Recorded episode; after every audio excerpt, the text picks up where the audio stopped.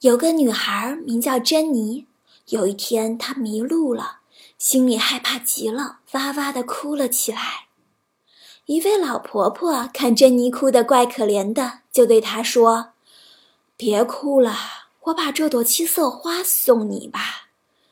你只要撕下一片花瓣，把它扔出去，你要它做什么，它就能做什么。”说完，老婆婆就把一朵有着七种颜色花瓣的花送给了珍妮。珍妮谢过老婆婆，撕下一片花瓣，把它扔出去，说：“飞吧，飞吧，我要回家。”嗖的一下，珍妮就回到了家里。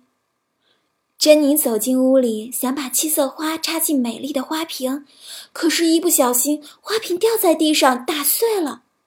这可是妈妈最心爱的花瓶啊！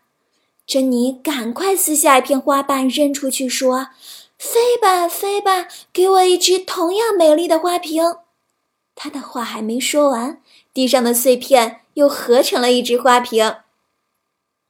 珍妮到院子里，看见男孩子们正在玩到北极去探险的游戏，可是男孩子们都不跟珍妮一起玩。珍妮说：“哼，那我自己到北极去。”说完，他又撕下一片花瓣，“飞吧，飞吧，带我到北极去！”嗖的一下，神奇的花瓣就把珍妮带到了北极。可是，珍妮穿的是夏天的衣服，北极冰天雪地，多冷呀！她大声地喊妈妈，眼泪一串串流下来，马上结成了一颗颗冰珠子。珍妮用冻僵的手指抓住七色花，撕下一片花瓣，说：“飞吧，飞吧，快让我回家！”嗖的一下，珍妮又回到了院子里。珍妮看见邻居小孩有很多玩具，她也很想要，她就把一片花瓣扔了出去：“飞吧，飞吧，我要好多好多玩具！”好多好多的玩具从四面八方向珍妮飞来，把整个院子都挤满了。珍妮害怕极了，赶快撕下一片花瓣扔了出去，说：“飞吧，飞吧，让所有的玩具都回到商店里去吧。”话音刚落呀，玩具又全部消失了。可是现在七色花只剩下最后一片花瓣了。